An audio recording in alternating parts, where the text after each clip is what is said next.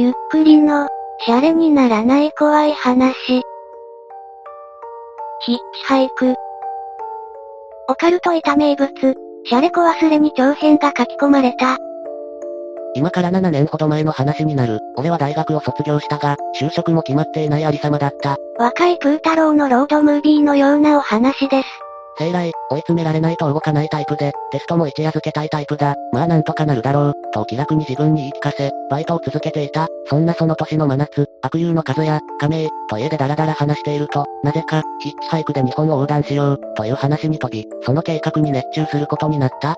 その前に、この悪友の紹介を簡単に済ませたいと思う。この和也も俺と同じ大学で、入学の時期に知り合った。こいつはとんでもない女好きで、頭と下半身は別、という典型的なやつだ。だが、目は底抜けに明るく、裏表もない男なので、女関係でトラブルは抱えても、男友達は多かった。そんな中でも、和也は俺と一番馬があった。そこまで明朗快活ではない俺とはほぼ正反対の性格なのだが、ヒッチハイクの計画の話に戻そう。計画といってもずさんなものであり、まず北海道まで空路で行き、そこからヒッチハイクで地元の九州に戻ってくる、という計画だった。和也は、通った地方の、最低でも一人の女と合体する、と女好きならではの下世話な目的もあったようだ。まあ、俺も旅の楽しみだけではなく、そういう期待もしていたのだが、和也は長髪を後ろで束ね、一見バーテン風のやさ男なので、実際クラブでバイトをしていた、こいつとナンパに行っていい思いは確かにしたことがあった。そんなこんなで、バイトの長期休暇申請や、俺はちょうど別のバイトを探す意思があったのでやめ、和也は休暇をもらった、北海道までの航空券、巨大なリュックに詰めた着替え、現金などを用意し、計画から3週間後には俺たちは機場にいた。札幌に到着し、昼食を済ませて市内を散策した。慣れない飛行機に乗ったせいか、俺は疲れのせいで夕方にはホテルに戻り、和也は夜の街に消えていった。その日は和也は帰ってこず、翌朝ホテルのロビーで再会した。にやついて指で輪っかを作り、OK マークをしている。昨夜はどうやらナンパした女とうまくいったようだ。ここまで半分くらい和也の女関連の話ですね。和也が死ぬ話でありますように。いよいよヒッチハイクの始まりだ。ヒッチハイクなど二人とも人生で初めての体験で、さすがにウキウキしていた。何日までにこの距離まで行く、など綿密な計画はなく、ただ、行ってくれるとこまで、という大雑把な計画だ。まあしかし、そうそう止まってくれるものではなかった。1時間ほど粘ったが、一向に止まってくれない、昼より夜の方が止まってくれやすいんだろう、などと話していると、ようやく開始から1時間半後に最初の車が止まってくれた。同じ市内までだったが、なんかするので距離を稼いだのは稼いだ。距離が短くても、嬉しいものだ。夜の方が止まってくれやすいのでは、という想像は意外に当たりだった。一番多かったのが、長距離トラックだ。距離も稼げるし、まず悪い人はいないし、かなり効率が良かった。3日目にもなると、俺たちは慣れたもので、長距離トラックのお兄さん用にはタバコなどのお土産、普通車の一般人には飴玉などのお土産、と勝手に決め、コンビニで事前に買っていた。特にタバコは喜ばれた。普通車に乗った時も、喋り好きな和也のおかげで、常に車内は笑いに満ちていた。女の子に3人組の車もあったが、正直、いい思いは何度かしたものだった。4日目には本州に到達していた。コツがつかめてきた俺たちは、その土地の名物に舌鼓を打ったり、一期一会の出会いを楽しんだりと余裕も出てきていた。これただのナンパ旅でしょうか殺人鬼さんとか早く出てきてほしいです。戦闘を見つけなるべく毎日風呂には入り、宿泊も2日に一度寝カフェに泊まると決め、経費を節約していた。ご厚意で、ドライバーの家に泊めてもらうこともあり、その時は本当にありがたかった。しかし、二人とも共に障害トラウマになるであろう恐怖の体験が、出発から約2週間後、甲信地方の山深い田舎で起こったのだった。お、お、おまんこ、おまんこ、舐めたいな、ペロペロ、ペロペロ、男友達だけの集まりになると、いつも和也は卑猥な歌を歌い出す。その夜も和也は歌い出した。いますよねこういう人。いつもちょん切られればいいのにって思ってしまいます。その日の夜は、2時間前に錆びれた国道沿いのコンビニで降ろしてもらって以来、なかなか車が止まらず、それに加えてあまりの蒸し暑さに俺たちはグロッキー状態だった。暑さと疲労のためか、俺たちは変なテンションになっていた。こんな田舎のコンビニに降ろされたんじゃ、たまったもんじゃないよな。これなら、さっきの人の家に無理言って止めてもらえばよかったかな、と和也、確かに先ほどのドライバーは、このコンビニから車で10分ほど行ったところに家があるらしい。しかし、どこの家かもわかるはずもなく、行っても仕方がないことだった。時刻は深夜12時を少し過ぎたところだった。俺たちは30分交代で、車に手を挙げるやつ、コンビニで涼むやつ、に分かれることにした。コンビニの店長にも事情を説明したら、頑張ってね、最悪、どうしても立ち往生したら俺が市内まで送ってやるよ、と言ってくれた。こういう田舎の温かい人の心は実に嬉しい。それからいよいよ1時間半も過ぎたが、一向に車が捕まらない、というか、ほとんど通らない、和也も店長とかなり意気投合し、いよいよ店長の行為に甘えるか、と思っていたその時、1台のキャンピングカーがコンビニの駐車場に停車した。これが、あの忘れ犬悪夢の始まりだった。運転席のドアが開き、コンビニに年齢はおよそ60代くらいかと思われる男性が入ってきた。男の服装は、カウボーイが被るようなつば広の帽子に、スーツ姿、という奇妙なものだった。俺はその時、ちょうどコンビニの中におり、何ともなくその男性の様子を見ていた。買い物カゴに、やたらと大量の絆創膏などを放り込んでいる、コーラの1.5のペットボトルを2本も投げ入れていた。その男は、会計をしている最中、じっと立ち読みをしている俺の方を凝視していた。なんとなく気持ちが悪かったので、視線を感じながらも俺は無視して本を読んでいた。やがて男は店を出た。そろそろ交代の時間なので、和也のところに行こうとすると、駐車場で和也が男と話をしていた。おい、乗せてくれるってよ。どうやら、そういうことらしい。俺は当初は男に何か気持ち悪さは感じていたのだが、間近で見ると、人の良さそうな普通のおじさんに見えた。俺は疲労や眠気のためにほとんど思考ができず、母ん、アウトドア派、キャンピングカー、だからああいう帽子か、などというよくわからない納得を自分にさせた。キャンピングカーに乗り込んだ時、しまった、と思った。おかしい、のだ、何が、と言われても、おかしいからおかしい、としか書きようがないかもしれない。これは感覚の問題なのだから、ドライバーには家族がいた。もちろん、キャンピングカーということで、中に同乗者がいることは予想はしていたのだが、父、ドライバー、およそ60代、母、助手席に座る、見た目70代、双子の息子、どう見ても40過ぎ。人間は、予想していなかったものを見ると、一瞬思考が止まる。まず車内に入って目に飛び込んできたのは、全く同じギンガムチェックのシャツ、同じスラックス、同じ靴、同じ髪型、頭頂ハゲ、同じ姿勢で座る同じ顔の双子の中年のおっさんだった。特徴を整理すると、個性的ですね。和也も絶句していた様子だった。いや、別にこういう双子がいてもおかしくはない。おかしくもないし悪くもないのだが、あの異様な雰囲気は、実際その場で目にしてみないと伝えられない。早く座って、と父に言われるがまま、俺たちはその家族の雰囲気に飲まれるかのように、車内に腰を下ろした。まず、俺たちは家族に挨拶をし、父が運転をしながら、自分の家族の簡単な説明を始めた。母が助手席で前を見て座っている時はよくわからなかったが、母も異様だった。ウェディングドレスのような、真っ白なサマーワンピース、顔のメイクは、バカ殿か、と見まがうほどのお白いベタ塗り、極めつけは母の名前で、聖、セント、ジョセフィーヌ、父はちなみに、聖、セント、ジョージ、というらしい。双子にも言葉を失った、名前が、赤、と、青、というらしいのだ。赤ら顔のおっさんは、赤、で、ほっぺたに青あざがあるおっさんは、青、普通、自分の子供にこんな名前を付けるだろうか。俺たちはこの時点で目配せをし、適当なところで早く降ろしてもらう決意をしていた。狂っている。俺たちには主に父と母が話しかけてきて、俺たちも気もそぞらで適当な答えをしていた。双子は全く喋らず、全く同じ姿勢、同じペースでコーラのペットボトルをラッパ飲みしていた。ゲップまで同じタイミングで出された時は、背筋が凍り、もう限界だと思った。あの、ありがとうございます。もうここらで結構ですので、キャンピングカーが発車して15分も経たないうちに、和也が口を開いた。しかし、父はしきりに俺たちを引き止め、母は、熊が出るから、今日と明日は、と意味不明なことを言っていた。俺たちは腰を浮かせ、本当にもう結構です、としきりに訴えかけたが、父は、せめて晩餐を食べていけ、と言って、おろしてくれる気配はない。夜中の2時にもなろうかという時に、晩餐も晩飯もないだろうと思うのだが、双子のおっさんたちは、相変わらず無口で、今度は棒付きのペロペロキャンディを舐めている。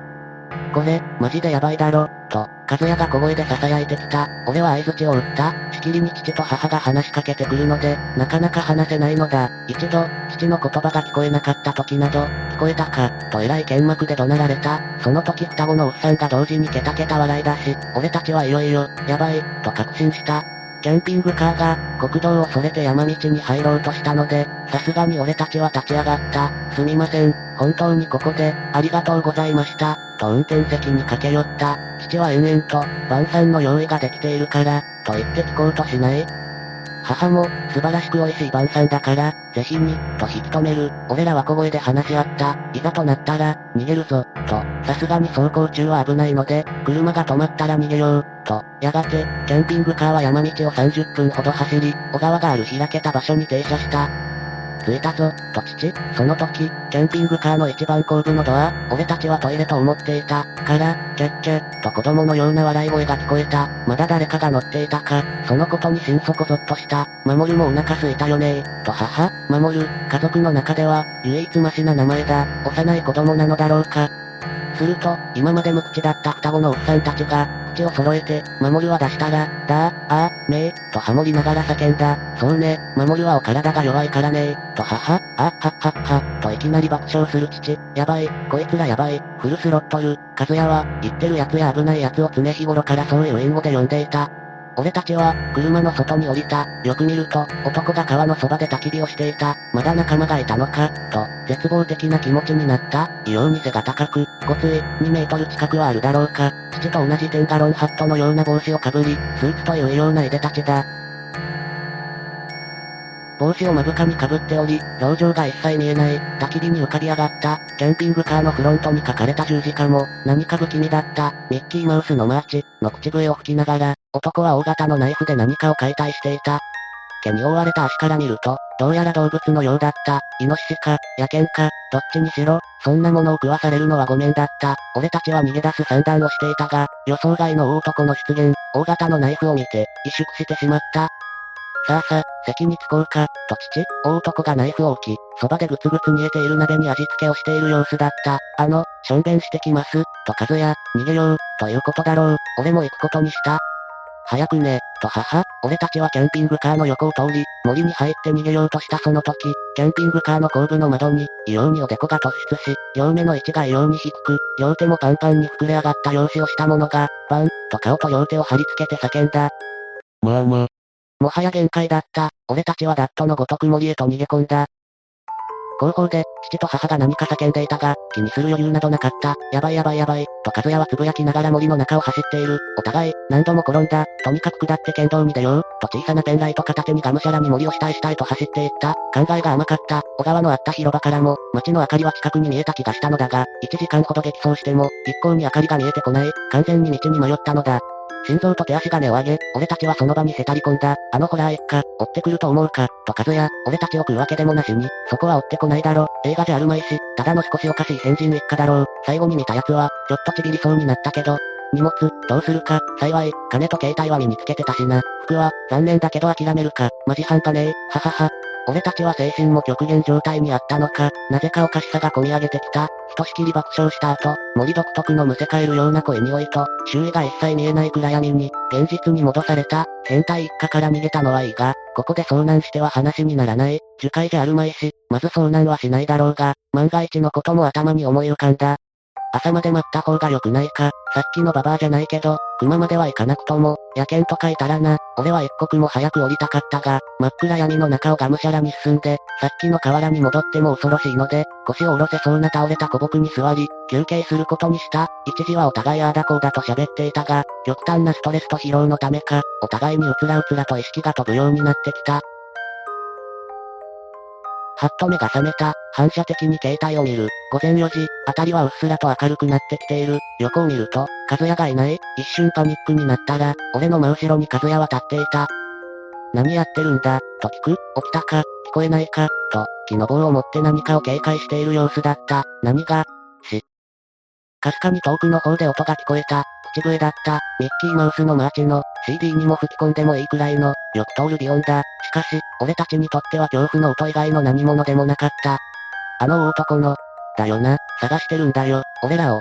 再び、俺たちはもうダッシュで森の中へと駆け始めた。辺りがやや明るくなったせいか、以前よりは周囲がよく見える。つまずいて転ぶ心配が減ったせいか、かなりの猛スピードで走った。20分くらい走っただろうか。少し開けた場所に出た。今は使われていない駐車場のようだった。街の景色が、霧越しにうっすらと見える。だいぶ下ってこれたのだろうか。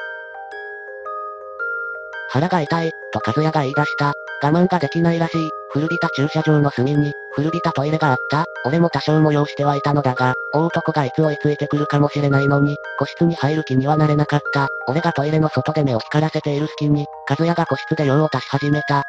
髪はあるけどよ、ガピガピで、蚊とか張り付いてるよ、うえ、ないよりマシだけどよ、和也は文句を垂れながらクソも垂れ始めた。なあ、誰か泣いてるよな、と個室の中から大声で和也が言い出した。はぁ、いや、隣の女子トイレだと思うんだが、女の子が泣いてねえか。和也に言われて初めて気がつき、聞こえた。確かに女子トイレの中から女の泣き声がする。和也も俺も黙り込んだ。誰かが女子トイレに入っているのか。なぜ、泣いているのか。なあ、お前確認してくれよ。だんだん泣き声ひどくなってるだろ。正直、君が悪かった。しかし、こんな山奥で女の子が錆びれたトイレの個室で一人、泣いているのであれば、何か大事があったに違いない。俺は予決して、女子トイレに入り、泣き声のする個室に向かい声をかけた。すみません、どうかしましたか？返事はなく、まだ泣き声だけが聞こえる。体調でも悪いんですか？すみません、大丈夫ですか？泣き声が激しくなるばかりで、一向にこちらの問いかけに返事が返ってこない。その時、駐車場の上に続く道から、車の音がした。出ろ、俺は確信とも言える嫌な予感に襲われ、女子トイレを飛び出し、和也の個室のドアを叩いた。なんだよ、車の音がする。万が一のこともあるから早く出ろ。わ、わかった。数秒経って、青ざめた顔で和也がジーンズを履きながら出てきた。と、同時に駐車場に下ってくるキャンピングカーが見えた。最悪だ。今森を下る方に飛び出たら、確実にあの変態一家の視界に入る。選択肢は、唯一死角になっている。トイレの裏側に隠れることしかなかった。女の子を気遣っている余裕は消え、俺たちはトイレを出て、裏側で息を殺してじっとしていた。頼む、止まるなよ。そのまま行けよ。そのまま、おいおいおいおいおい、見つかったのか、和也が早口で呟いた。キャンピングカーのエンジン音が、駐車場で止まったのだ。ドアを開ける音が聞こえ、トイレに向かってくる足音が聞こえ始めた。このトイレの裏側はすぐ5メートルほどの崖になっており、足場は俺たちが立つのがやっとだった。よほど何かがなければ、裏側まで見に来ることはないはずだ。もし俺たちに気づいて近づいてきているのであれば、最悪の場合、崖を飛び降りる覚悟だった。飛び降りても怪我はしない程度の崖であり、やれないことはない。量を足しに来ただけであってくれ。頼む、俺たちは祈るしかなかった。しかし、一向に女の子の泣き声が止まらない。あの子が変態一家にどうにかされるのではないか。それが気が気でならなかった。男子トイレに誰かが入ってきた。声の様子からすると、父だ、やあ、気持ちがいいな、晴れるや晴れるや、と、どうやらショーの方をしている様子だった。その後すぐに、個室に入る音と足音が複数聞こえた。双子のおっさんだろうか。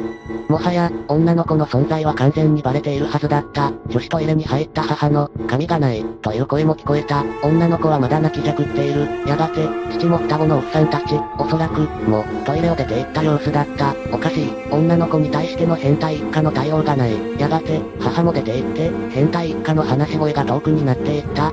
気づかないわけがない。現に女の子はまだ泣きじゃくっているのだ。俺と和也が怪げな顔をしていると、父の声が聞こえた。誰々を待つ。もうすぐ来るから、と言っていた。何を待つ？のかは聞き取れなかった。どうやら双子のおっさんたちが、ぐずっている様子だった。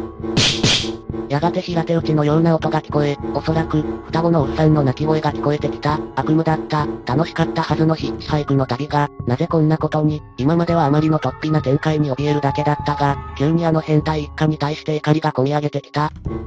あのキャンピングカーをぶんどって、山を降りる手もあるな。あのじじいどもをぶん殴ってでも、大男がいない今がチャンスじゃないのか。待ってるって、大男のことじゃないのか。和也が小声で言った。しかし、俺は向こうが俺たちに気がついてない以上、このまま隠れて、奴らが通り過ぎるのを待つ方が得策に思えた。女の子のことも気になる。奴らが去ったら、ドアを開けてでも確かめるつもりだった。その旨を和也に伝えると、しぶしぶ頷いた。それから15分ほど経った時、誰々ちゃん来たよ、聞き取れない、母の声がした、待っていた主が駐車場に到着したらしい。何やら談笑している声が聞こえるが、よく聞き取れない。再び、トイレに向かってくる足音が聞こえてきた。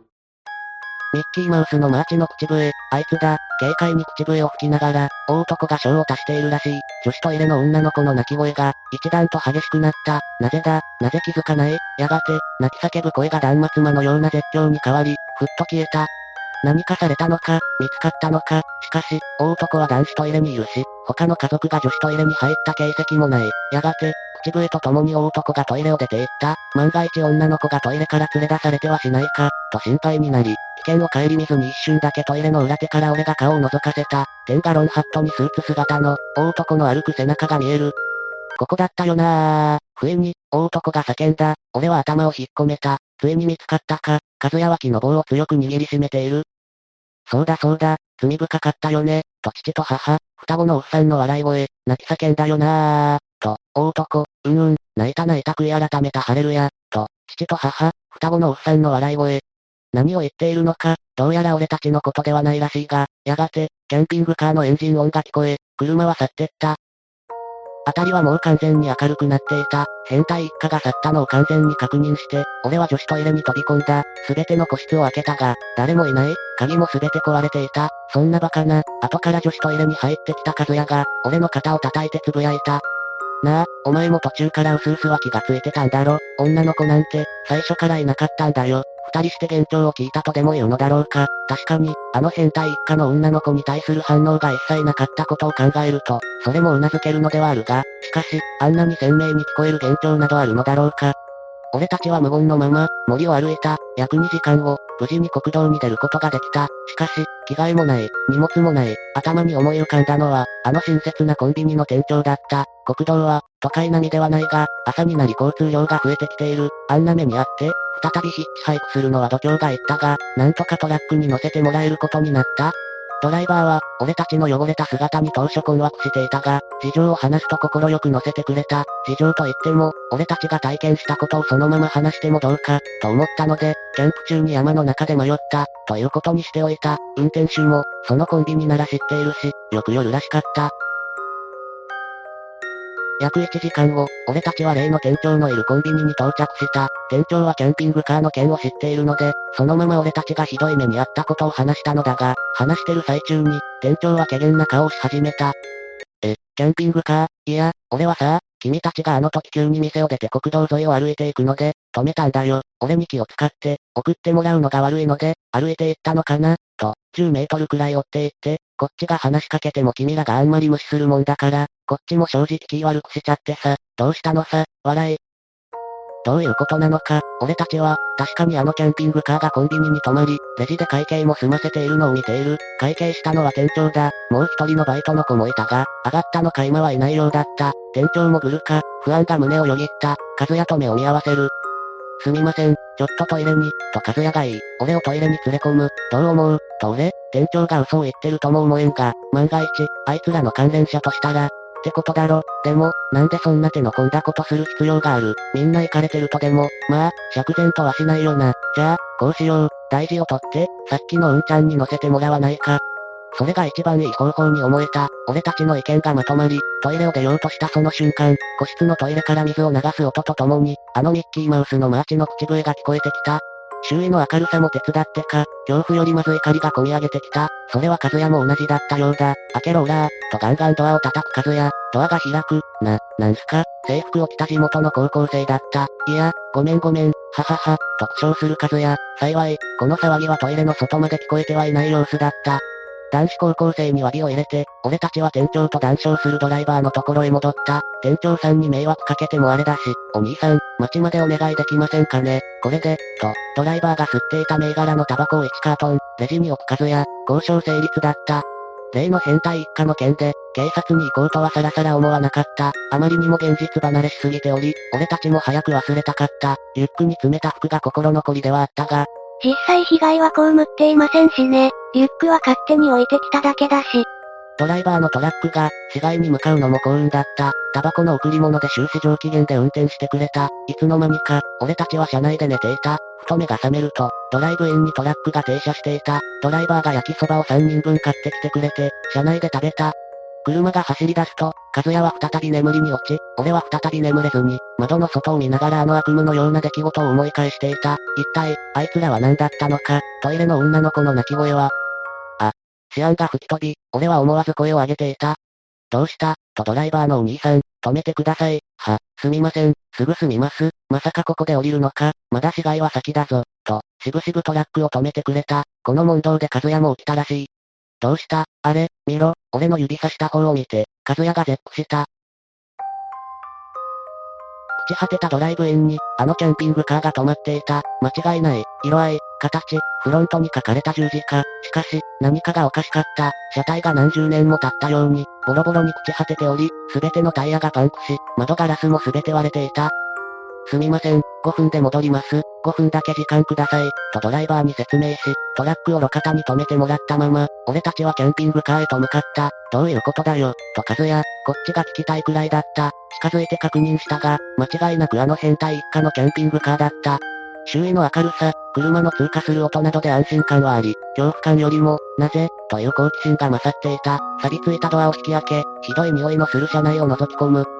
おいおいおいおい、リュック、俺らのリュックじゃねえか。和也が叫ぶ。確かに俺たちが車内に置いて逃げてきた。リュックが二つ置いてあった。しかし、車体と同様に、まるで何十年も放置されていたかのごとく、ボロボロに朽ち果てていた。中身を確認すると、服や日用雑貨品も同様に朽ち果てていた。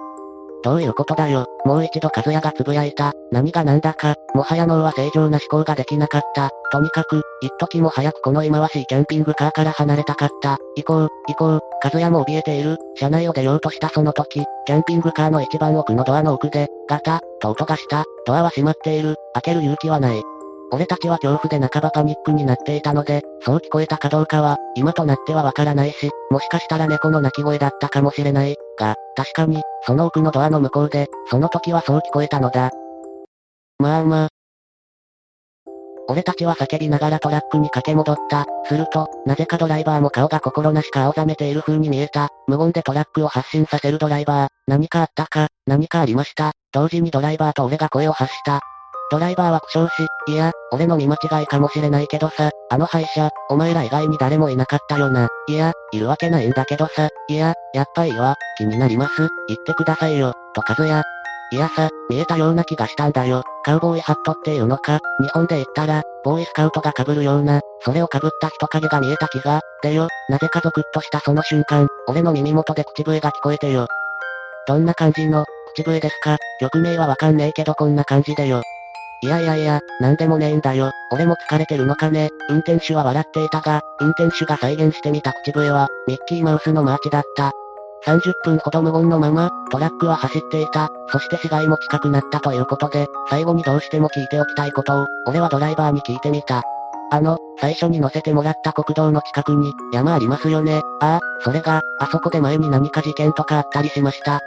事件、いやー聞かねえな山つっても、三つくらい連なってるからなあの辺は、あ、でもあの辺の山でだいぶ昔に、若い女が殺された事件があったとか、それくらいか。あとは、普通にイノシシの被害だな。怖いぜ。野生のイノシシは、女が殺されたところって、トイレすか和也が俺の言葉に食い気味に入ってきた。ああ、確かそう。なんで知ってる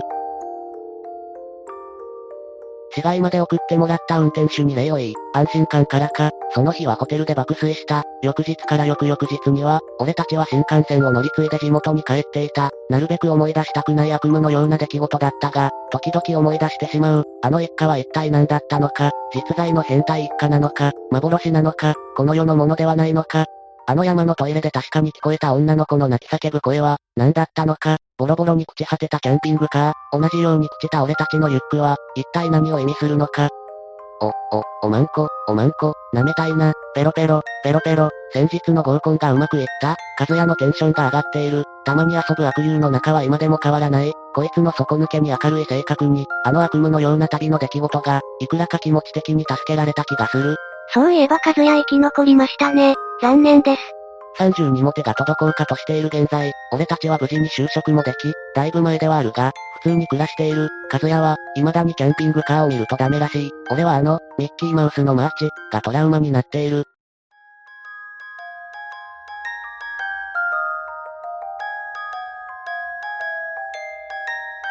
先日の合コンの際も、女性陣の中に一人この携帯着信音の子がおり、心臓が縮み上がったものだ。今でもあの一家、特に大男の口笛が夢に出てくることがある。ここで書き込みは終わっています。これ採点者の作品、創作集きついけど緊迫感はなかなかのものだと思うよ。創作もこのくらい練ってあれば読める、かな。おつおつおつ、かなり面白かったよ。855も書いてたけど初代採点者かな、と自分も思った。シャレコは作家っているんですね。854は面白かった。でも、自分は採点者作とは思えない。あんな適当な項目で自己満足の採点ごっこしてる奴に書けるとは思えん。ハレルヤ。ちょ、このクリスマスになんちゅう対策投下しやがる。フルメタルジャケットのラスト思い出した。クリスマスにこんなことをしている彼らが一番怖いのかもしれない。カズヤがおまんこ運動なんか歌うから、霊が寄ってきちまったんだよ。久しぶりの長編、面倒くさくて流し読みだけどつ。よかった、トイレの女の子あたりからオチがが見えたけど、なかなかの終作。まあまあ面白かったよ。ブレアウィッチプロジェクトだっけ？あんな感じだね。過去からの殺人者というか、自分たちが過去に迷い込んだのか、リードルダム兄弟もいい感じだ。住人たちからも好評なようでした。いかがでしたか？実はこのシャレコは、元ネタがあると言われています。レストストップという映画のようですね。キチガイ一家がキャンピングカーに乗ってる。トイレで女性が泣き叫ぶシーンがある。などの理由から元ネタと言われているようです。今調べたら Unext で見れるっぽいので後で見てみようかな。ここまでご視聴くださりありがとうございました。ぜひ感想をお聞かせください。また見てね。